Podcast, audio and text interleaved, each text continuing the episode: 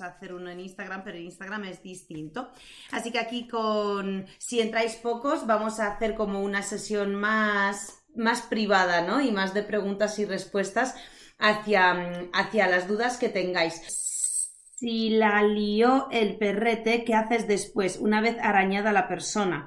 Ah, bueno, ahí nada, evidentemente allí, o sea, lo más importante es no aplicar emociones al asunto, porque cualquier emoción que tú puedas aplicar al asunto no va a ser positiva.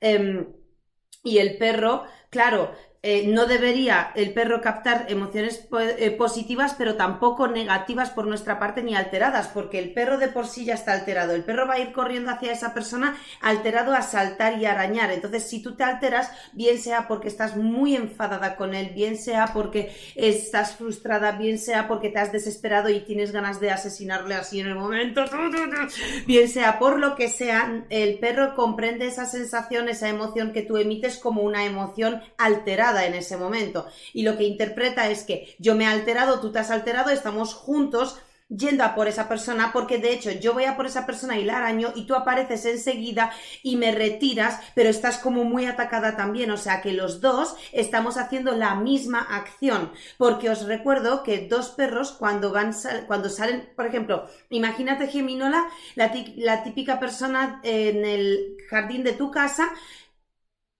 perdón, Geminola, ¿vale? Imagínate eh, la típica familia que tiene dos perros, o imagínate que tú tienes dos perros y los dos están en el jardín de casa, pasa alguien por la calle, por, por la... Eh, por la calle y de repente tus dos perros van corriendo hacia la valla a ladrar y uno empieza guau, guau, guau, se emocionan mucho, se alteran mucho, entonces el otro de repente gira la cabeza y le marca a este. Y este se da la vuelta y le devuelve el marcaje o no. O este le marca y le sigue marcando. ¿Por qué ocurre esto? Porque hay una emoción alterada. Y cuando una emoción se altera, altera, altera mucho y ellos cada vez en la puerta de la valla empiezan a ladrar y se calientan más, lo que pasa es que se llama eh, mordida redirigida. Y es ese, esa energía, esa frustración que ellos sienten en ese momento, esa, em, esa adrenalina sale canalizada hacia una mordida redirigida, ¿vale? Pues esto es exactamente lo que tú puedes darle a entender a tu perro cuando él sale disparado a arañar a alguna persona y tú llegas rápidamente a retirarle alterada. ¿Sí?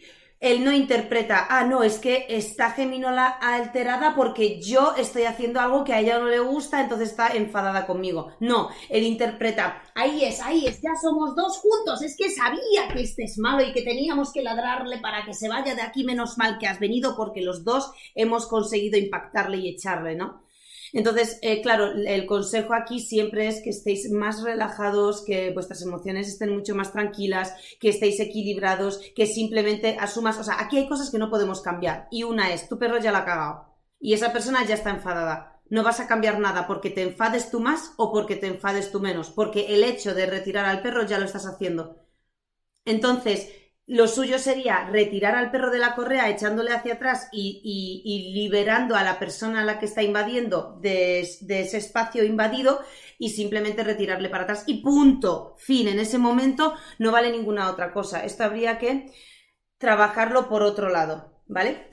Pregunta, por ejemplo, si tu perro solo ha socializado unas cinco veces muy positivas cuando era cachorro, luego ese perro cuando sea adulto simplemente va a tener ese recuerdo positivo y lo va a interpretar como que todo va guay, o es algo tan pasajero que se le que se va a sentir inseguro por falta de exposiciones. No puedo con esta pregunta, o sea, me parece súper buenísima, pero buenísima. Confirmadme en el chat que os parece buena a todos, ¿vale? Porque me gustaría saber si os parece igual de buena la pregunta de Adri que, que a mí. Así que te cuento, cuando un perro adulto, ponte un perro de un año y medio, en su fase de cachorros, en su fase de hasta el cuarto o quinto mes de vida, ¿vale? Si ese perro solo ha socializado, como tú dices, cinco veces y estas cinco veces han sido súper positivas, evidentemente el perro tiene un buen recuerdo y tiene una capacidad de generar o de recordar interacciones con los demás perros muy positivas. Por lo tanto, no va a mostrarse reactivo al ver a un perro, sino que al revés, va a querer ver a un perro y acercarse a él e interactuar con él. Y otra cosa muy distinta es que el perro a partir de allí tenga unas habilidades sociales para gestionar cualquier situación. Entonces yo divido esto en dos. Si el perro al tener cinco exposiciones a socializar eh, con otros perros, solo cinco, las cinco positivas, sí le viene muy bien, tiene el recuerdo y sí, en su vida adulta, si vuelve a cruzarse con un perro o a interactuar con un perro, lo va a hacer desde un aspecto lúdico. Otra cosa es que si en esa interacción que el perro ya está teniendo adulto existe un conflicto o aparece una trifurca, es probable que ese perro no sepa bien gestionarla. O sí, ¿vale? Porque ahí también entra un aspecto genético. Si el perro a nivel genético es un perro con muchas habilidades sociales o con protocolos sociales buenos, es probable que, eh, que no tenga por qué tener un problema. Pero si es un perro que, yo que sé, que es muy chulo, tiene los humos muy subidos, pues de repente va a ir a interactuar con el otro perro, pues em, muy emocionado porque tiene un buen recuerdo de las cinco exposiciones que tuvo de cachorrito y esa emoción y esa alegría se convierte en excitación que probablemente se acerque así al otro perro y el otro perro le diga, ¿dónde vas así? A mí no te acerques así baja los humos y a lo mejor le echa la boca o se pone muy tieso o le gruñe y aquí es donde este perro eh, tendría que reaccionar bien que probablemente si solo se ha expuesto esas cinco veces de cachorro y súper positivas, bien, se lo ha pasado muy bien interactuando con otros perros, pero no ha aprendido qué hacer frente a un conflicto. Si un perro me gruñe y me aparto, acaba el conflicto, o si un perro me gruñe, me aparto, pero vuelvo al rato y ese conflicto acaba ahí o sigue. Puedo seguir jugando con un perro que me gruñe porque hasta dónde es peligroso un gruñido. ¿Cuántas veces me va a gruñir antes de morderme? Es decir, todas esas cosas los cachorros las aprenden en una socialización, pero repetida. Por eso muchas veces os digo que a lo mejor un perro no necesita eh, socializar, un cachorro de menos de cinco meses, a lo mejor no necesita socializar con 40 perros a lo largo de, su corta vida de cachorro, pero sí necesita interactuar con otros perros bastante tiempo seguido en diferentes circunstancias para saber cómo gestionar pues cualquier tipo de circunstancias. Si juego con este perro, esta es la reacción. Si gruño o muerdo muy fuerte, esta es la reacción. Si este perro gruñe, mi reacción es esta, ¿cuál es la reacción a eso del otro perro? Eso solo se consigue con una exposición eh, más más prolongada en el tiempo. ¿Vale? Adrián, ¿te he contestado a tu pregunta?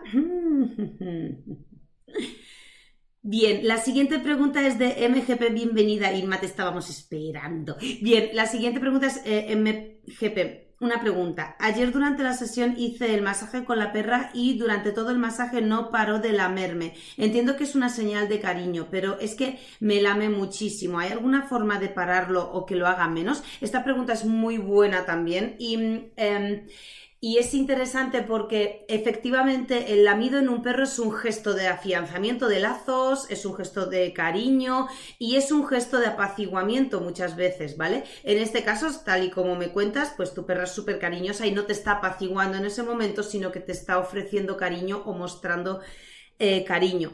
¿Qué ocurre con los comportamientos que se repiten mucho o que parecen ser como muy en bucle? Muchos perros tienen eh, una tendencia hacia un comportamiento y si de repente ven que cubren con ese comportamiento un pico de ansiedad, un pico de estrés, ojo, un pico de aburrimiento o quieren reclamar así la atención y la consiguen, obviamente, ¿qué ocurre allí? Que ese comportamiento se empieza a repetir. Esto es muy interesante, súper interesante, porque lo podéis ver que, por ejemplo, ocurre mucho con labradores o con golden retrievers. Son dos perros cobradores y muchas veces la tendencia genética les lleva a llevar cosas eh, en la boca. Entonces, si ellos se dan cuenta que con ese comportamiento hay una respuesta positiva del entorno o hay una respuesta que ellos quieren del entorno, evidentemente ese comportamiento se ve premiado y entonces se repite muchas veces. ¿Se entiende esto? Entonces, ¿qué va a hacer un labrador cuando tenga un pico de estrés o cuando se aburra un poco o cuando se emocione mucho?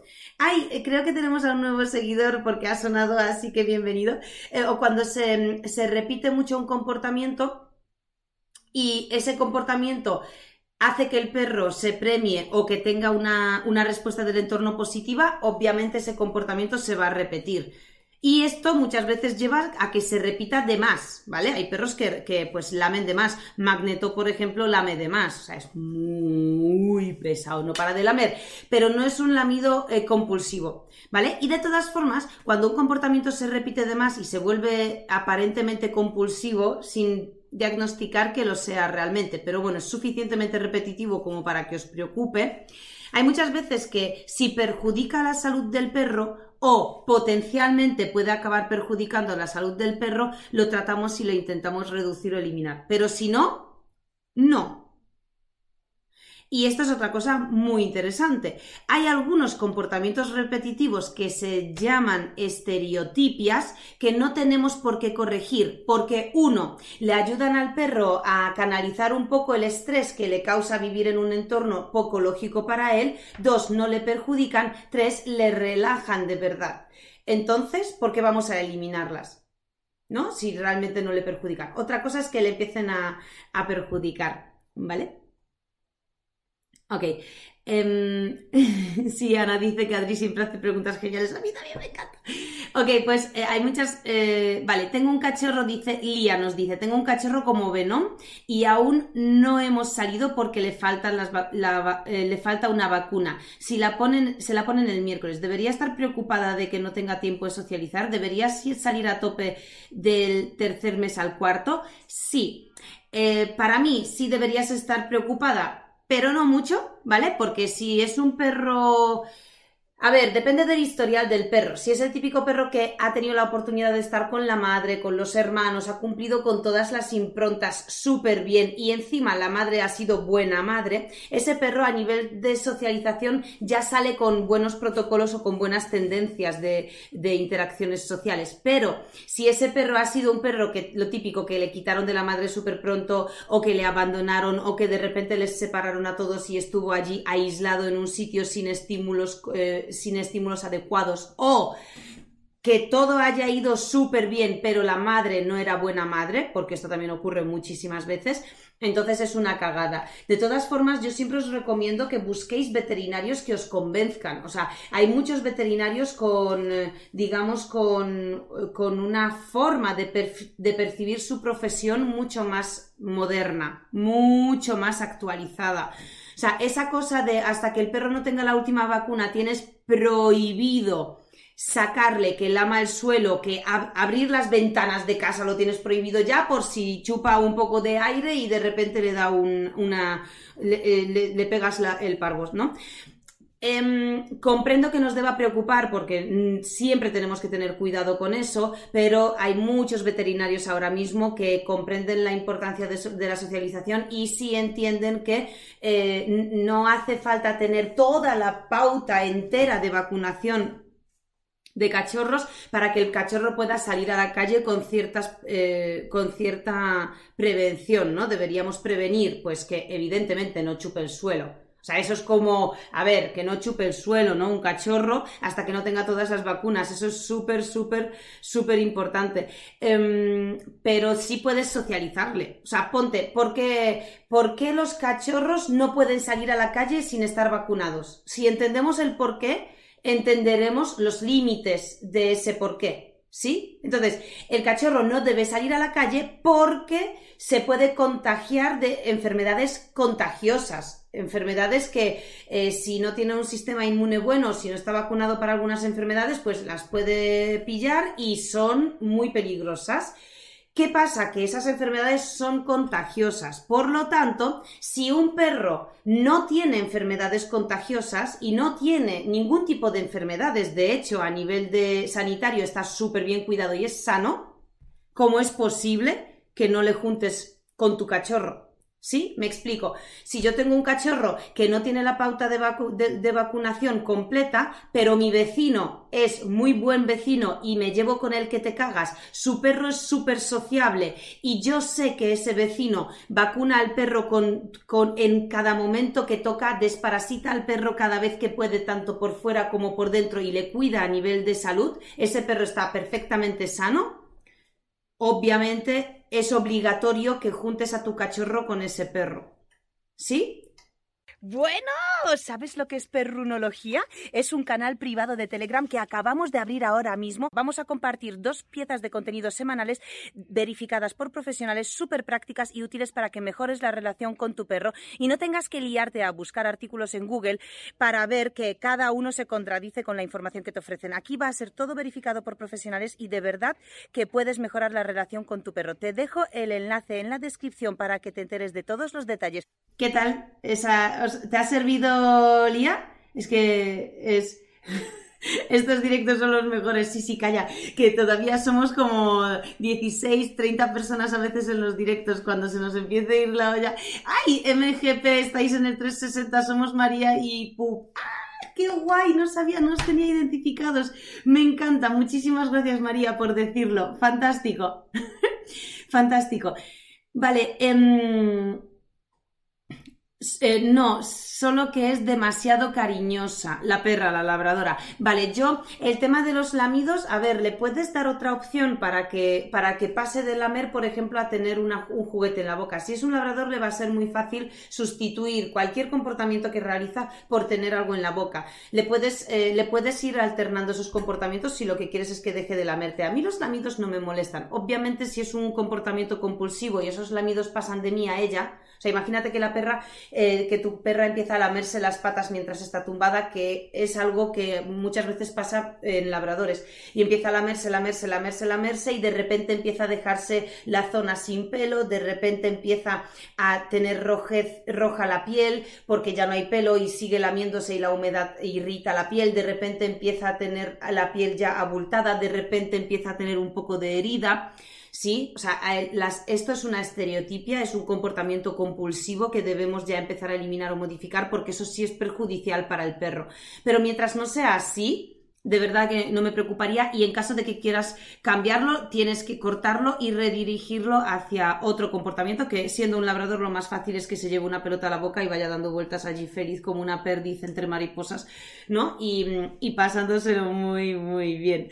Bien, eh, puede salir aunque no tengan todas las vacunas, dice Inma. Sí, lo único que este tipo de consejos yo sí recomiendo que te los dé tu veterinario. O sea, habla con tu veterinaria, con esta misma que tienes ahora mismo y dile, vale, pero seguro que no puedes salir para nada esta perra ni juntarse con ningún perro ahora, antes de tener la última vacuna? Pregúntaselo, que el veterinario te lo, te lo diga, porque luego muchos veterinarios son, o sea, se curan en salud también, ¿no? Evidentemente. Entonces, frente a que saques al perro mal, frente a que no te asegures que los perros con los que se junta están sanos y frente a que le vayas a sacar en cualquier zona, aunque yo te diga que tengas cuidado, el perro puede contagiarse, yo no voy a cargar con esa responsabilidad. Por lo tanto, te digo que tienes terminantemente prohibido salir de casa. Se puede comprender, ¿no? Un poco la alerta. Eh, pero eso no significa que, en realidad no, no, se pueda hacer, ¿no? Pero bueno, eso no lo podemos determinar nosotros ni vosotros, eso lo tiene que determinar un veterinario, eh, así que recomiendo que tengáis a uno de confianza y que le preguntéis sin cortaros, ¿vale? Eh, ya he creado la alarma en Google Calendar para todos los últimos jueves de mes, dice Adriana eso. Lo puedes llevar con cuidado y zona controlada, vale, tratata, tratata. Eh, mm, vale, voy a... Gracias, gracias. Sí, perfecto, dice Lía. El perro fue abandonado y no creo que estuviese con la madre, solo con los hermanos. Esta semana le saco. Se ha visto con perros que conozco, pero claro, me dicen, sácale por sitios donde no haya perros, pero ¿cómo sé yo que allí no habrá pasado un perro o algo así? Esto es súper importante por eso siempre os recomiendo que en caso de que queráis sacar a vuestro cachorro y no os fiéis de la zona por la que le sacáis, por lo típico de, pues no sé qué perros han meado aquí, ¿no? Aquí hay árboles, aquí los perros mean, yo no sé si ese perro estaba enfermo o no, ¿no? De alguna enfermedad. Vale, le puedes sacar, por ejemplo, a un campo más grande donde no haya mucha, mucho tránsito de personas ni perros, ¿sí? Em, eso sería interesante. Eso o sacarles simplemente, muchas veces a los cachorros les podemos sacar en una mochila, en, en, brazos, o sea, muchas veces es mejor que salgan, huelan cosas y miren cosas si realmente vives en una zona como muy céntrica de una ciudad que no te fías para nada o que vas a un, pues tienes que cruzar un barrio de estos en los que en general la higiene tampoco se cuida mucho, pues sí es mejor sacarle en brazos o desplazarte en coche a otro sitio y ya está. Eh, leerme más abajo, dice Inma que Vale, en brazos está guay, está guay eh, para los ruidos. Claro, ¡ay! Solo sigo a gente. Bienvenida, nueva seguidora. Qué guay que tenemos nuevos seguidores. Me encanta ese sonido de Twitch. Sí, podemos sacarle en brazos. A ver, es que todo depende de, la situación, de las circunstancias en las que vivimos cuando tenemos perros. Siempre. Si mi cachorro no está vacunado y yo le quiero sacar a la calle y no me fío de que la calle esté limpia y que no haya pises con la enfermedad contagiosa que no quiero que pille mi perro, simplemente me desplazo con el perro a otra zona, a un parque muy grande, a un campo o no. O me desplazo al jardín de un amigo que tiene perro. ¿Mm? Es decir, que hay muchas opciones. Si tenéis algún amigo, una tía, un abuelo, una vecina o alguien que sabéis que tiene un jardín y que podéis traer a dos perros eh, sociables y simpáticos para que vuestro perro socialice con ellos, es que es lo mejor, lo más controlado y lo más seguro que podéis hacer con un cachorro. Súper chulo. Muy, eh, Inma dice, muy importante. Y eso que el mío es perro de pandemia. Me cogió una mala época para eso, pero en mi caso, guay. Y algunas cosas las, las mejores ahora. Las mejoras ahora, justo. Es que... Em, o sea, una cosa es que nuestro perro no pueda hacer las cosas perfectas en la edad en la que le toca y otra cosa es que si se nos pasa esa época no podamos volver a hacerlo nunca más. Es decir, una cosa es que trabajemos con el cachorro lo que le toca en la fase correspondiente y que todo sea perfecto de manual. Y otra cosa es que, bueno, se nos ha pasado la fase correspondiente, pero tenemos la oportunidad de trabajarlo y, hacerlo. Es decir, es mejor un parche porque puede ser el mejor parche del mundo. O sea, imaginaros que tengo un agujero pequeño en la pared Puedo taponarlo con algodón, puedo taponarlo con, con, papel, con un periódico, puedo taponarlo con un tornillo o puedo taponarlo con yeso o puedo taponarlo con mm, asfalto, o sea, cemento ahí en plan y pegamento, ¿no? Entonces, si lo pulo y lo liso, es un parche, pero es un pedazo de parche que va a durar toda la vida y está muy bien hecho. Comprendéis que hay algunos parches que evidentemente mm, no podemos hacer de otra forma y es un muy buen parche, ¿vale?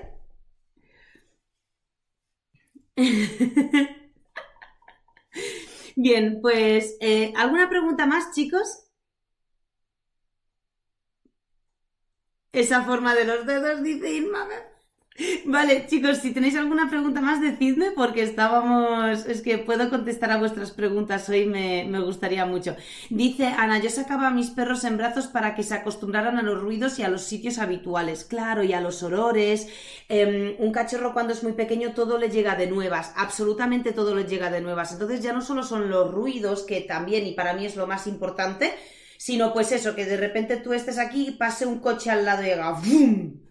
Claro que le va a asustar la primera vez que lo viva, le va a asustar. Si ese día no está el perro en brazos o en la mochila y está en el suelo, ¡boom! pasa un autobús y se va a asustar. Entonces, eh, se va a asustar igual una vez que podáis ya bajarle de la mochila, le habéis expuesto al ruido del autobús cinco o diez veces y luego una semana más tarde ya le ponéis en el suelo. Tampoco os preocupéis porque tenga una reacción de que se asuste con eso, porque evidentemente no es lo mismo escuchar el ruido estando aquí protegido que escuchar el ruido estando de repente en el suelo aparentemente desprotegido. Pero Claro, ya conoce ese ruido, o sea, ya sabe que es boom y pasa y ya está. Ya es mucho mejor, eh, digamos, eliminar la reacción del susto y, habituar al perro a que eso es normal y que el perro entre en hábito y que, y que deje de prestarle atención a eso.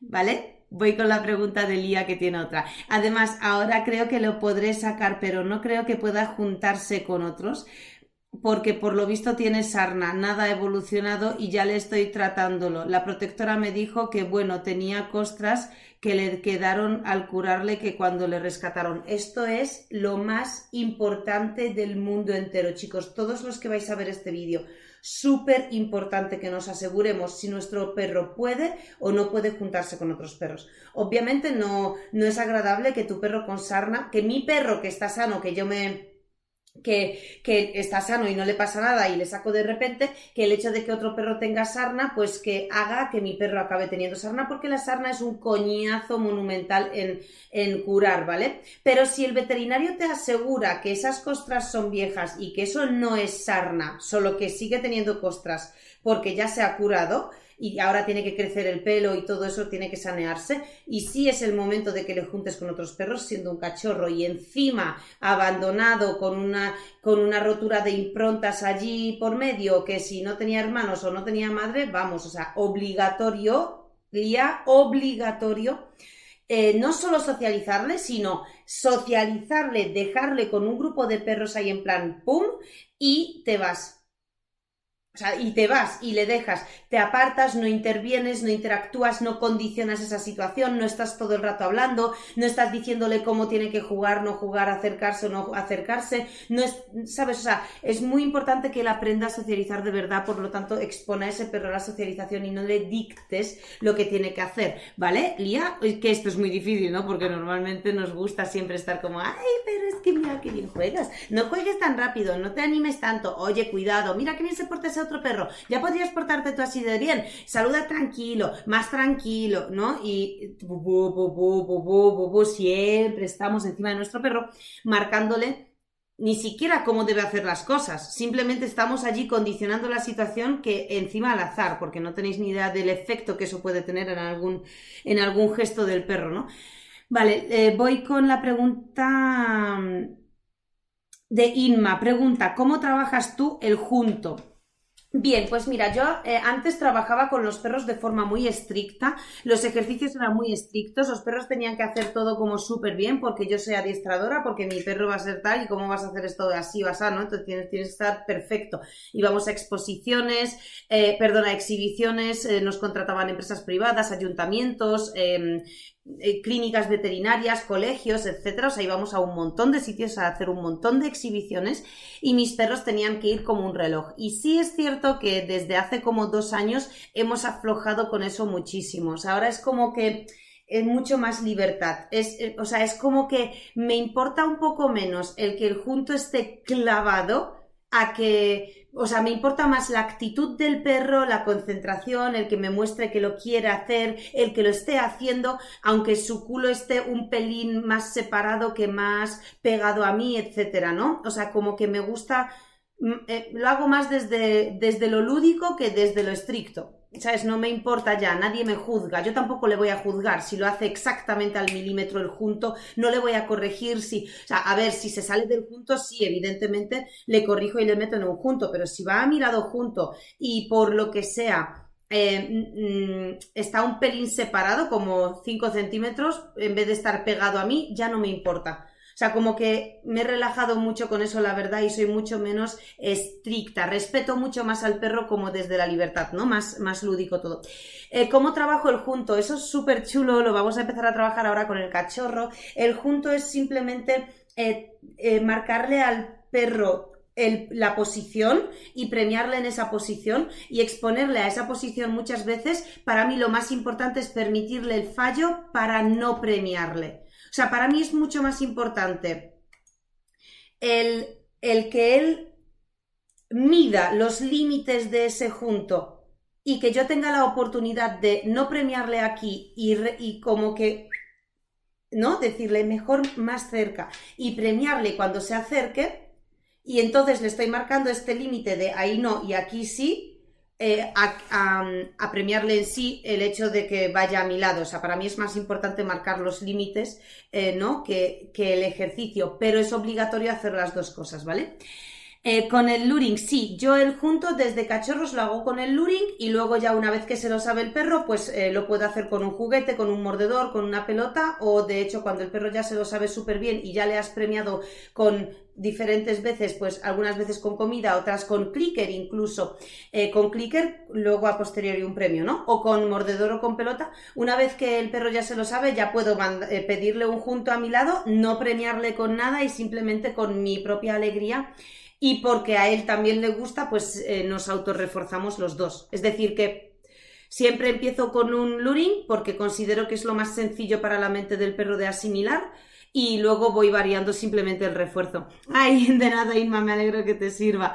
No sea un junto de competición, o sea, un cerquita mía. Sí, es un cerquita, es un cerquita mía. Luring sin ayudarle tú, ¿verdad? Bueno, el luring en realidad es una ayuda súper cantosa para nuestros perros. O sea, en realidad Em, cuando tú haces un luring, le estás marcando al perro toda la posición, todo, o sea, todo, como que guías, diriges un poco su cuerpo, ¿no?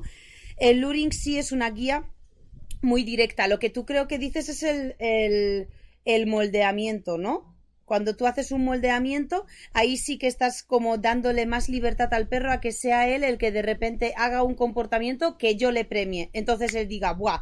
Va, va por aquí. ¿No? Por ejemplo, Em, un... Es que hay dos tipos de, de moldeamientos.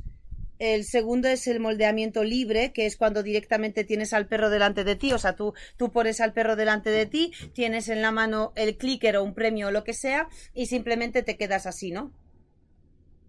Y vas buscando eso, esto obligatoriamente los moldeamientos libres, o sea, obligatoriamente se hacen con perros súper avanzados, porque si no, eh, va a ser muy difícil que un perro te, te, sepa lo que quieres de él. Pero tú tienes al perro delante de ti y no le dices nada, no haces nada, nada, es que probablemente ni siquiera le mires. Y él entonces, como ya está trabajado, sabe que tiene que empezar a crear comportamientos. Entonces, mira a la derecha, mira a la izquierda, mira para abajo, se sienta, se va a la derecha, se mueve, se te acerca, ¿no? Entonces, si a ti te interesa algo de lo que él está haciendo, se lo premias. Y entonces el perro sabe que por ahí van los tiros.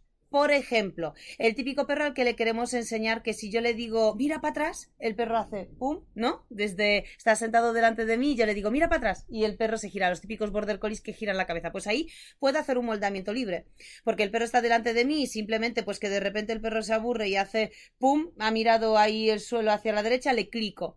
Entonces el perro ya no sabe lo que quiero de él, no tiene ni idea, pero sabe que es algo que tiene que ver con la, con la derecha, ¿no? Con este lado, algo. Entonces probablemente, pues, eh, yo qué sé, haga un montón de comportamientos que tú ya vas moldeando. Tiene que ser un perro muy avanzado para eso. Y luego está el moldeamiento normal que eh, tú le pides al perro que cree comportamientos, pero los puedes condicionar un poco. Por ejemplo, quiero enseñarle a mi perro que, mm, me lo invento, ¿vale? Meta la cabeza en una caja.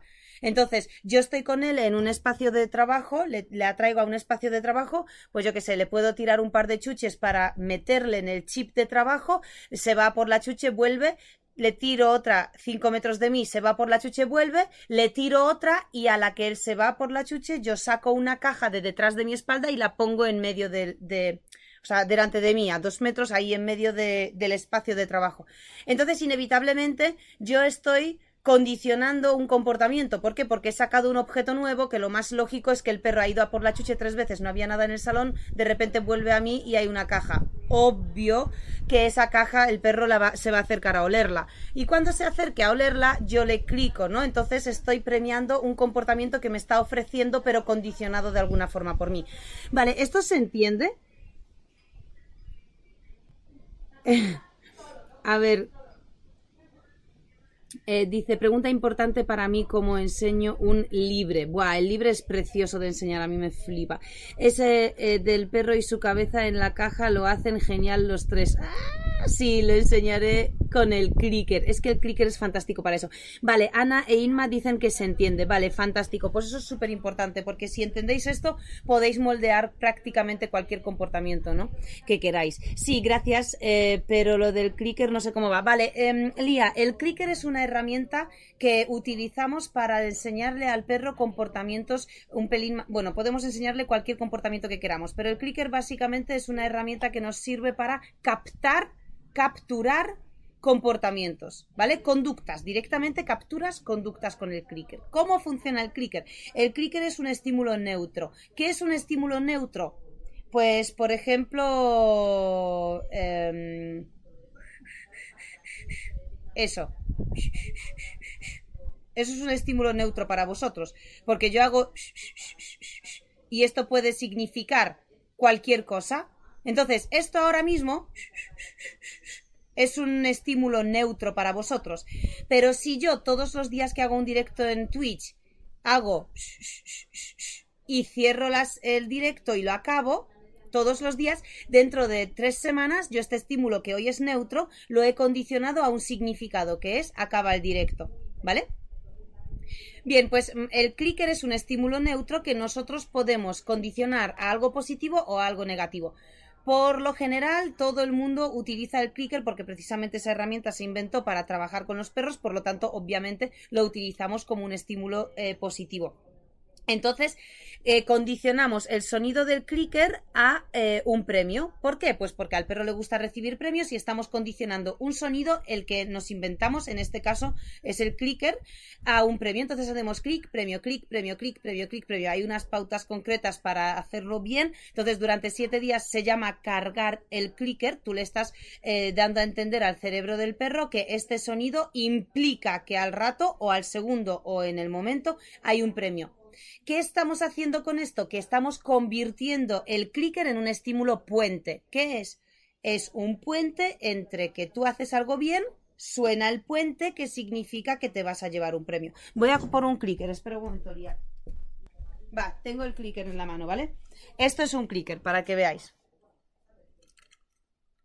Los hay de mil tipos, mil, colores, mil formas, mil chorradas, porque esto te cuesta como un euro y medio, dos, es una chorrada. Y suena así, ¿vale? Voy a apretar el clicker.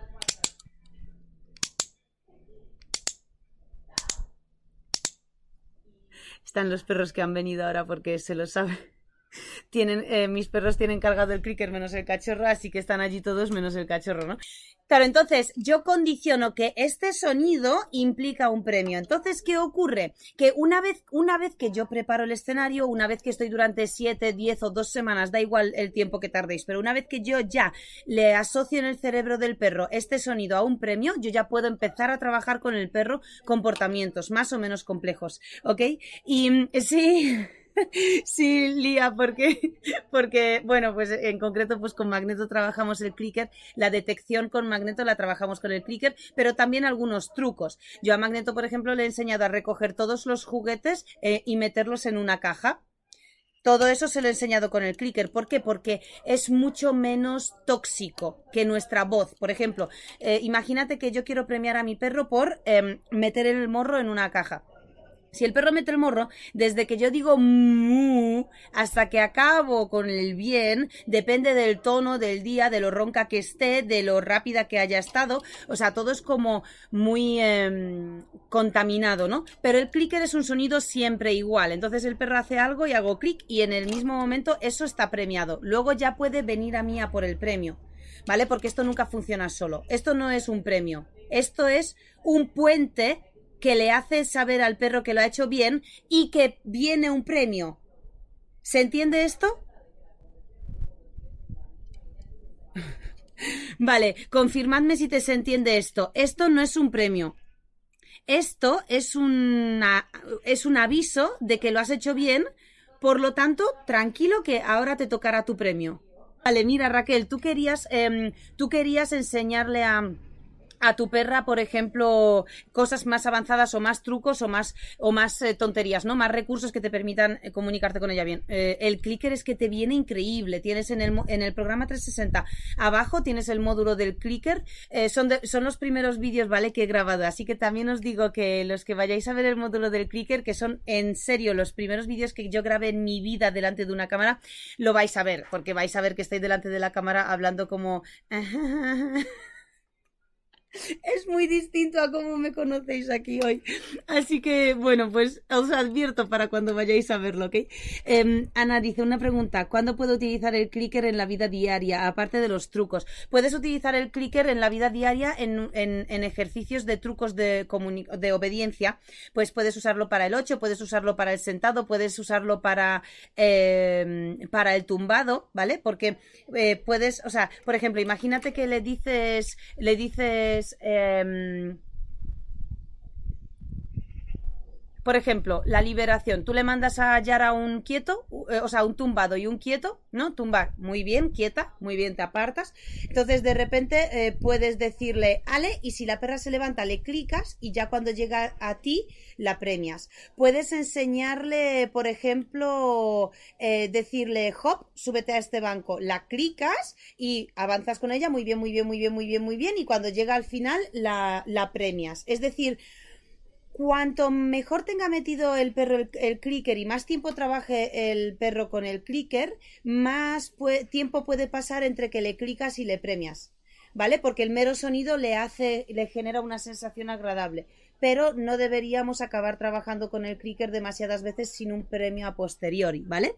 Em, vale, a ver, un Lee Lía dice, ah, vale, y has preguntado aparte de los trucos y yo hablándote de los trucos. Vale, pues en la vida diaria puedes trabajar con el clicker, por ejemplo, vas con el clicker en la mano y eh, le puedes decir a Yara que cada vez que entre en casa, antes de pasar por la puerta, pise la, la, el felpudo y se mantenga allí un rato, ¿no? Entonces, cada vez que ella pisa el felpudo, le clicas ¿vale? Y, le clicas, pero eso lo tienes que trabajar con el felpudo primero, ¿no? Entonces pones un felpudo, eh, como te he dicho, pones a la perra delante de ti, le tiras los premios a 5 metros, va por el premio, vuelve, muy bien, le tiras el premio, va por el premio, vuelve, le tiras el premio, esto lo haces como 5 veces. De repente, a la que se va por el premio, dejas un felpudo en medio, ¿no? Entonces la perra se acerca al felpudo, clic y la premias. ¿Bien? Y, y ya te paras y no haces nada más. Nada más.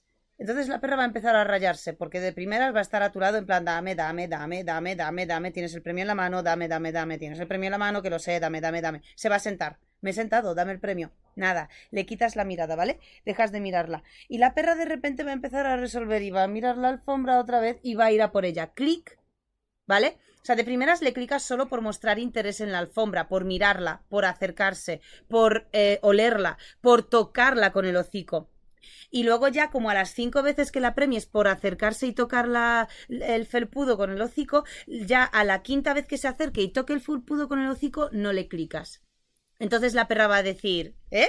bien visto por parte de Inma, sería, no es, no, es no es eso, pero sería como una especie de pico de conducta, pero sin serlo, ¿vale? Porque sería en positivo. Eh, la perra se frustra y dice, mm, Ana, no te has enterado de que he tocado la, alfombrilla. Entonces eh, lo hace más cantoso y al hacerlo más cantoso no solo la toca, sino que también la pisa. Entonces le clicas, o sea, le clicas por hacerlo más cantoso. ¿Vale? Entonces la perra empieza a hacerlo cada vez más cantoso. Y luego ya se mantiene allí. Entonces luego ya vas desplazando en las siguientes sesiones, ya dejas, dejas la alfombrilla allí le clicas y le tiras el premio. No se lo das de la mano, sino que le clicas, ojo, porque este es el sentido del clicker, ¿no? Tú pisas la, alfombrilla y yo te clico, o sea, eso está bien.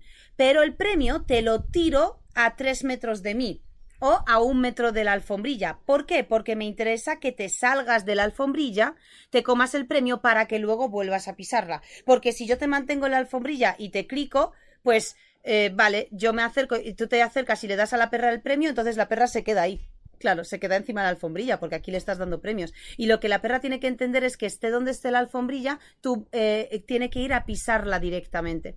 ¿Se entiende esto? Bueno, esto está todo como explicado en el, curso, pero, pero, me mola que preguntéis muchísimo por estas cosas. Lía dice, es decir, que el clicker se usa para premiar y cuando le enseñas algo nuevo, como ya tiene asociado el clicker con premio, entiendo que lo pilla más rápido, como hacer cómo hacer y qué hacer, ¿no? Ah, correcto, así es. Eh, Raquel dice, sí, sí, sí, pero aún no he llegado y creo que igual quiero correr demasiado. No, sí, eso está clarísimo, pero a mí me encanta que corras mucho, la verdad. Inma dice, es cambio de las normas del juego. Eh, ahí está, sí, dice Inma que se entiende genial. Y Ana dice que genial, voy a practicar, gracias. Y vale, fantástico, me alegro que se entienda esto. Entonces, ¿qué pasa luego en una situación real? Tú dejas la, eh, la el felpudo en la puerta de casa, entonces cuando vas a cuando vas a entrar, por ejemplo, puedes decirle, porque claro, tú en este proceso de trabajo que hemos estado haciendo ahora que os he contado, hay un momento en el que introduces la palabra, ¿no? Porque la perra de repente se te viene y tú la puedes dirigir en plan, eh, límpiate las patas, ¿no? ¿Entendéis esto? Porque luego le podemos enseñar también a, rascar, ¿vale? Es decir, que podemos eh, frustrar el comportamiento hasta que la perra de repente lo mire y, y, como que intente rascarlo y entonces también la, le clicamos. O sea, nosotros podemos enseñarle a un perro a rascar. De hecho, eh, hace unos años tuve una clienta que me, que me pidió, porque ella era muy maniática y decía que su perro no va a salir los días que llueve, porque cómo es posible que entre con las patas mojadas, ¿no? Entonces me pidió que le enseñe a secarse las cuatro patas en, en, una, en, una, en una toalla, ¿no? Que ella le tuviese preparado. Entonces estuvimos trabajando eh, con el clicker, por supuesto que el perro rasque. Es mucho más fácil trabajar con el clicker ese tipo de comportamientos, ¿vale? Eh, Porfi, luego ayúdame con lo de libre. Inma, el libre lo tienes en los, eh, los vídeos de los módulos de obediencia básica, porque el libre es la orden más importante, o la orden no, sino que es el, digamos, la palabra que deben asociar más importante en una obediencia, porque si tú no le enseñas el libre al perro, que claro, el perro se va a quedar siempre eh, liberándose solo de un sentado, de un tumbado, de un lo que le pidas, ¿no? Nosotros ahora con el cachorro estamos trabajando, por ejemplo, en libres, que lo ha pillado en dos días, es súper sencillo y Ay, Ana, me alegro que te venga genial eso. Vale, pues sí, pues se lo podemos enseñar así. Ok, eh, ¿tenéis alguna pregunta más? Soltadmela, que, que os contesto. El caso es que el clicker es una herramienta muy divertida y le podemos enseñar un montón de cosas a nuestro perro, ¿sí? Y, y cosas como complejas, ¿vale? O sea, cosas, sobre todo lo que más me gusta del clicker es que le puedes enseñar al perro algo que está haciendo bien a distancia de ti, o sea, allí. Yo le puedo premiar con precisión, o sea, perfecta haciendo el perro algo a 10 metros de mí. Y lo, lo mejor de todo es que se lo premio y él sabe con el clicker que el premio está por haber tocado la valla a esa de allí, que está a 10 metros de mí. No por venir a mí después de, de, de, de tocar la valla. ¿Vale? No sé, es que es muy importante entender esto, porque si yo le premio solo con la voz y con mi mano, yo quiero que mi perro vaya allí a tocar la valla con el hocico. Entonces él toca la valla y yo le digo, muy bien, y, y, él viene y le premio. Se va a tocar la valla y le digo, muy bien, y viene y le premio. Al final el perro cada vez va a cortar más la distancia, va va a ir a la valla y se va a parar delante y va a cortar el comportamiento antes porque se anticipa al premio. Y de esta forma, clic por tocar la valla. No sé si me estoy explicando bien. Vale. ¡Ay, ya qué guay! Muchas gracias a ti. Tengo mil preguntas, pero eh, va, espero a ver qué más dices, qué más twitches. me gusta, me gusta que estés pendiente de los twitches. Ana, me parto, te liberamos. Ale, dice que me Lo del clicker es genial porque no afecta nuestro estado de voz al ser neutro pero es que no sabéis hasta qué punto, porque mm, es el estado, la voz, lo que prolongas la palabra o no, porque el muy bien suena mucho más largo que esto, es que es muy distinto. O sea, el trabajo con el clicker es muy distinto. Por cierto, el clicker, eh, os voy a contar una curiosidad muy curiosa. Hasta hace poco, le, bueno, conocéis todos, sabéis todos que dentro de los cuerpos de seguridad del Estado hay, eh, hay guías caninos que tienen a perros eh, de trabajo, ¿no? Perros de trabajo que hacen muchas cosas. Hay perros detectores, perros de rescate, perros de defensa, perros como de estos de intervención, eh, perros de... Mm, ¡Oh! Dramen, bienvenidísima nueva seguidora. Hay perros de todo operativos eh, y en concreto los perros detectores hasta hace unos años no se trabajaba con ellos con clickers sino se les asociaba pues por acercarse a una sustancia y se les tiraba el mordedor ahí en el, en el mismo sitio o se premiaba con la voz bueno pues se trabajaba así no desde hace unos años ha aparecido precisamente la construcción de, de, los perros de los ejercicios. Esto, esto no es nuevo vale solo que se, se usa desde hace pocos años pero esto lleva existiendo muchísimo tiempo. Y, y es cierto que estos últimos años ya incluso en los cuerpos de seguridad se utiliza el clicker con los perros operativos porque es que realmente la asociación es infinitamente más rápida, pero esto no es... Eh, no es lo interesante, porque en el fondo es, su trabajo y ellos no tienen prisa a no ser que tengan que cumplir con una fecha de necesito un perro detector de explosivos en un mes. Pues, uff, mmm, uff, poco, es poco tiempo. Entonces ahí tienes que coger a un perro que ya está trabajado y preparado en detección de alguna otra sustancia y lo único que tienes que hacer es asociarlo a otras sustancias porque la estructura de la búsqueda ya la tiene. Pero enseñarle a un perro de cero eh, ser un perro detector con todo lo que eso supone, un mes es mm, mal. O sea, ese perro no va, no va a estar bien, eh, bien, hecho. Entonces, el tiempo en, eh, en de aprendizaje da igual, pero lo que no da igual es precisamente lo, eh, que intoxicas o no el ejercicio o el aprendizaje. Porque el perro, por el camino, en el proceso de aprendizaje, puede aprender muchas cosas que si las aprendes sin que tú quieras, luego tienes un trabajo que realizar, que es desaprenderlo. O sea, hacerle que lo desaprenda. ¿Sí? Por ejemplo, em, por ejemplo, si mm, si yo sin querer mm, le he premiado a mi perro tres veces por es que no sé qué ejemplo dar vale ahora mismo pero pero por ejemplo si yo trabajo con el coches y luego trabajo interiores entonces cada vez que voy a una a una a un trabajo operativo y mi perro tiene que ir a detectar, por ejemplo, una fila de 10 humanos, pero yo le he enseñado mm, que, también detecte coches. Si hay un coche aparcado, yo le puedo lanzar a mi perro a que, a que detecte, por ejemplo, en una fila de humanos drogas, pero mi perro al ver un coche cerca se me desvía y se va al coche. ¿No? Entonces, eh, si yo de alguna forma en un proceso de aprendizaje eso no lo he tenido en cuenta y mi perro ha aprendido eso por lo que sea, porque lo prefiere, porque trabajé antes el coche que a los humanos, por lo que sea, porque establece esa asociación y le divierte, hostia, yo luego eso tengo que pulirlo, ¿sí? Yo luego le tengo que enseñar que eh, si en esta situación, o sea, si en una situación X ves que hay una fila de humanos y un coche, prioriza el coche. O sea, perdón, prioriza la fila de humanos. O al revés. Si te estoy enseñando detectar drogas en humanos y en coches y de repente hay una fila de humanos, pero no tienes que buscar allí porque son mis compañeros de trabajo, que son otros 10 policías que están mirando cómo vas a buscar este coche, pues que sepas que tienes que priorizar el coche. Entonces allí lo más fácil es hacerlo por, por, ¿no? por un trabajo de señalización. Em, y ese trabajo hay que hacerlo, hay que realizarlo. Entonces hay que tener muchas miles de cosas en cuenta cuando trabajamos con un perro y cuanto menos intoxiquemos el proceso de aprendizaje, mejor. Es decir, cuanto mejor sepamos qué es lo que tiene que saber el perro, cuál es el programa de entrenamiento que tenemos, si se planifica, si se escribe, si se sigue el programa de entrenamiento, si se van cumpliendo las pequeñas metas hasta conseguir el objetivo final, ese perro está súper bien hecho. Y, em, y bueno, y eso. vale, hola Nika, no quiero interrumpirte, os he conocido hace dos semanas y estoy súper feliz de haber... Oh, me encanta Dramen. Súper feliz de haber tenido esa suerte. Ayer estuvimos en el taller y estamos pensando en comprar el programa Joven Adulto Perfecto. Sois un equipazo todos, muchas gracias. Eh, calla porque me haces llorar. Todo el equipo, eh, el, contenido y dedicación que nos ofrecéis. Escúchame, Dramen, cualquier duda que tengas, escríbele a Efka, que sabes que Efka está todo el día detrás de la pantalla para contestaros a los, a los emails, para contestaros a, a los mensajes de Instagram. Es decir, que ni dudes en escribir tu pregunta, es que escríbela tal cual porque estamos encantados de contestarte. Nosotros estamos encantados de que entréis en los, en los cursos, en los programas y que trabajéis con vuestro perro.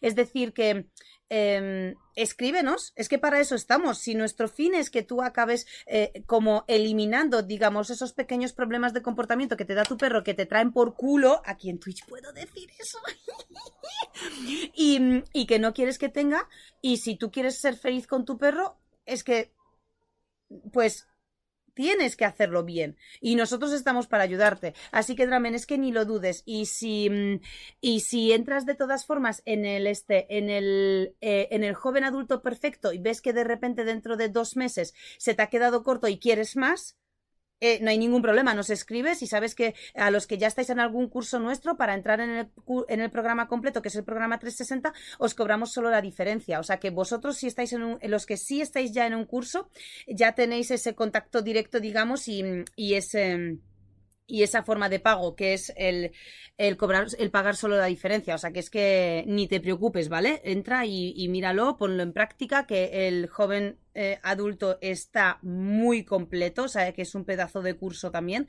y te va a venir súper bien. Pero si algún día consideras que de repente el perro, me lo invento, eh, de repente se ha vuelto miedoso con humanos porque ha tenido una mala experiencia y necesitas el módulo de miedos y quieres pasar al programa 360, fantástico, nos escribes y, ya está, y te pasamos al 360, ¿vale? Que faltaría más. Es que nos encanta que estéis en los cursos con nosotros.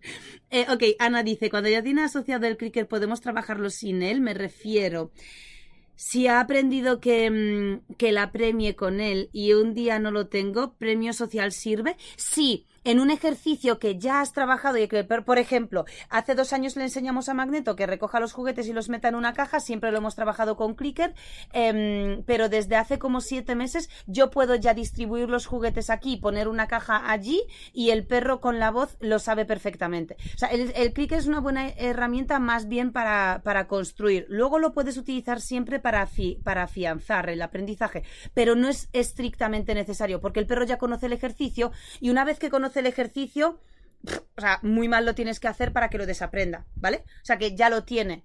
Ya simplemente le tienes que confirmar con una precisión muy mediocre, ¿vale? Te lo puedes permitir y simplemente le, le refuerzas de, eh, sí, por cierto, lo has hecho guay, ¿sabes? O le tiras la pelota por ahí en cualquier momento y ya sabe que lo ha hecho bien. Eso es, eso es lo bueno de trabajar un ejercicio mucho tiempo y dejárselo muy claro al perro. Vale, Dramen, sí, em, esa dura justo tenía. ¡Toma! ¡Qué buena soy, eh! es que ahora se nos hace mucho el 360. No te preocupes, ya sabes que nuestro objetivo es ese, eh, Dramen, es, que, em, que, que empecéis. O sea, el objetivo es que empecéis, porque el problema de eh, no hacer las cosas de forma guiada, con un, ¿sabes? Con un paso a paso que haya en los vídeos que podáis seguir, es que al final, pues lo que estamos hablando con el clicker también, vamos haciendo las cosas al azar y vamos sin querer al final, pues intoxicando poco a poco algunos comportamientos de nuestro perro pues que al final acaban perjudicándonos más de lo que, de lo que queríamos. um, Lía dice, del cachorro perfecto a otro curso también hay que pagar la diferencia de precio. A otro curso, no, eh, no, solo para pasar del cachorro al 360. ¿Vale? Si quisieras otro curso, se, se abonaría por separado.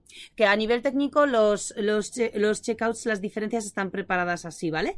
Y mm, Ana dice, o sea, mi precisión, sí, tu precisión, que escucha, que hace tres meses te diría, mm, Ana, no te va a salir, pero hoy sí, hoy ya tú con Yara tienes una precisión muy buena, eh, pero ojo, muy buena, Ana, que no es cualquier precisión, no es en plan, sí, Ana, la haces muy bien. No, no, no, es que es flipante ahora mismo verte trabajar con la perra, o sea, es que os entendéis a otro nivel. No tiene nada que ver con los vídeos de, que nos mandabas antes, ¿sabes?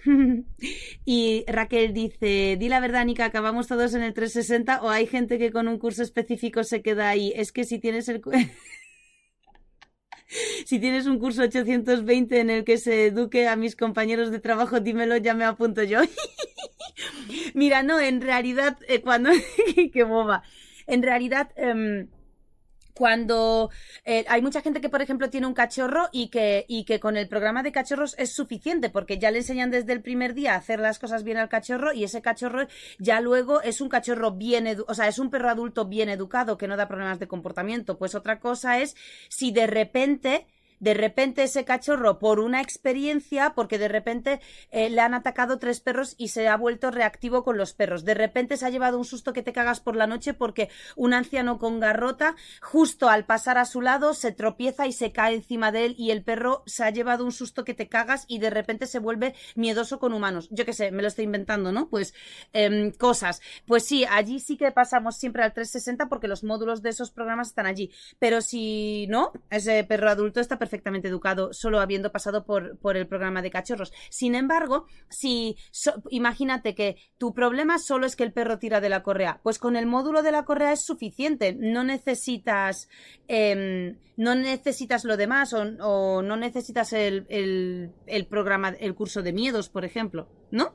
Entonces lo solucionas y ya está, y chimpún. Lo que pasa es que luego mola, ¿no? Porque mola tenerlo todo y mola estar y tal. A mí lo que más me gusta es el soporte, que todos los que entran en los cursos y programas y también eh, cogen la opción de soporte y están en nuestra comunidad, están en el grupo de Facebook con nosotros, con los profesionales que hay allí y con vosotros mismos, que sois todos increíbles, eh, apoyándoos entre vosotros, viviendo los mismos problemas, sufriendo las mismas situaciones y llevándoos las mismas alegrías, nadie mejor que vosotros mismos os entiende y empatiza con vosotros, porque yo voy a ser sincera, hace muchos años que yo no tengo problemas con perros, hace pocos años que ya no trabajo tanto físicamente. Y a mí ya se me olvida un poco, yo ya se me olvida empatizar con vosotros exactamente desde el principio, o sea, exactamente, porque claro, para yo eh, yo tengo a un perro en casa que está dando problemas, por ejemplo, de agresividad hacia otros perros y a mí no me frustra porque yo comprendo lo que tengo que hacer y entiendo cuánto tiempo tiene que pasar y entiendo cuáles son los picos que van a ocurrir por el camino. Es decir, que yo miro eso y ya lo primero que pienso cuando veo a un perro agresivo es, vale, este es el plan de trabajo. Entonces el perro durante tanto tiempo se va a comportar de esta forma, luego pasará a hacer esto, luego tengo que yo trabajar esto, pues todo lo que os enseño en los vídeos, yo eso lo tengo súper metido en la cabeza. Entonces a mí no me frustra, yo no empatizo con vosotros ahí, pero los demás sí. Las 340 personas que hay en el grupo de Facebook que tienen los mismos problemas que vosotros o que ya pasaron por esos problemas por los que vosotros vais a pasar, ellos sí os comprenden. Y ellos cuando os contestan y os dicen, a mí me pasó, yo hice esto y lo otro, o lo gestioné de esta forma, o no te preocupes, me pasó, luego ya ocurre esto, eso para vosotros, madre mía, es un apoyo increíble. O sea, increíble. Todos os contestáis a todos porque habéis pasado por esas cosas y, y para mí eso es oro. O sea, pero oro total, total. El soporte es una pasada en general. Yo flipo. O sea, es que somos una familia ahí dentro. Y. y... Y, es adictivo, sí. Raquel dice, por eso es que yo veo que según crece Dakar le van surgiendo cosillas, que gracias a vosotros corrijo desde el principio, pero en 14 años de vida, puff, estoy súper feliz de teneros para siempre. Bueno, Raquel, eh, perdona, es que no puedo amarte más para siempre. Sin duda, o sea, sin duda, para mí eso es la mayor tranquilidad. Es decir, a lo largo de la vida de tu perro van a ocurrir mil cosas que van a provocar mil tipos de comportamientos distintos. Si tú conoces al perro, si tienes un programa que abarca como el programa 360 tiene módulos para cachorros, módulos para jóvenes, módulos para adultos, módulos para senior, para perros miedosos, para perros que tiran de la correa, perros reactivos, agresivos con humanos, agresivos con, em, con otros perros, agresivos con, eh, eh, con perros conocidos entre ellos que viven en casa, agresivos con perros desconocidos hacia afuera. Eh, tiene módulos de uso de aceites esenciales con nuestros perros, de cómo enseñarle al perro que venga a la llamada. Eh, o sea, es que es, un, es una pasada. Entonces, sí, sí, a mí también me, me gusta, de hecho, que tengáis esa tranquilidad, ¿no? De cualquier cosa que pase a lo largo de la vida de mi perro y el siguiente lo tengo, lo puedo gestionar. sí. Vale, Raquel dice, lo siento, igual soy un poco más moñas, pero me salváis mucho y los compañeros animan mucho. sí, porque también el hecho de que... Em, cuando tenéis, cuando vuestro perro da un problema de comportamiento y vuestra forma de percibirlo es demasiado romántica, a mí lo que más me gusta del soporte es que las propios, los propios alumnos del soporte, los superconectados, te dicen, vale, pero no te enfoques en eso. Es decir, no te centres en, en tu emoción, en lo que te derrite esto o en lo que te duele en el corazón esto, porque el perro no lo ve así. Entonces, estás perjudicando el aprendizaje por añadir demasiadas emociones por medio que son innecesarias y muchas veces perjudiciales, ¿no? Así que sí, sí, a mí también me gusta, me gusta mucho eso. Ana dice, si, eh, si es cachorro es normal, trabaja muchas repeticiones. Ah, vale, sí que estáis hablando entre vosotros. Yo estoy en paro y no puedo entrar en el programa, dice Inma. Ay, Inma. Vale, sabes que nosotros tenemos, o sea, se puede entrar por cuotas también, sabes que, está el programa por cuotas, ¿no? No sé si lo sabes. Y, mm, y, si no, sabes que si no puedes entrar en el programa 360, que es el más completo de todos, tienes los cursos en, em, o sea, que hay cursos que corrigen comportamientos específicos más concretos y mm, y son un poco más económicos, perdón. Yo entiendo que un programa online para eh, educar, reeducar o adiestrar a tu perro eh, no, em, no causa, o sea, no genera confianza. Lo entiendo porque nosotros somos pioneros en esto y mm, entiendo que esto es parte de las cosas que, porque todos nuestros alumnos nos lo dicen, en plan, jo, es que nosotros dudamos en entrar por eso mismo, porque no sé si voy a ser capaz de hacerlo a través de vídeos, eh, no sé si puedo hacerlo yo por mí misma sin que esté un profesional delante haciéndolo, ¿no? Porque tenemos como esa visión de que una adiestrador tiene que venir a casa a trabajar a tu perro, cuando realmente es exactamente lo contrario. De hecho, eh, nadie debería trabajar a tu perro menos tú, porque en el fondo es tu forma, es tu forma de actuar con tu perro la que provoca en él esos comportamientos. Entonces, por mucho que venga otra persona a corregir esos comportamientos, vale bien, el perro dejará de hacerlos con esa persona, pero cuando esa persona se vaya y quedes tú, el perro contigo seguirá comportándose igual.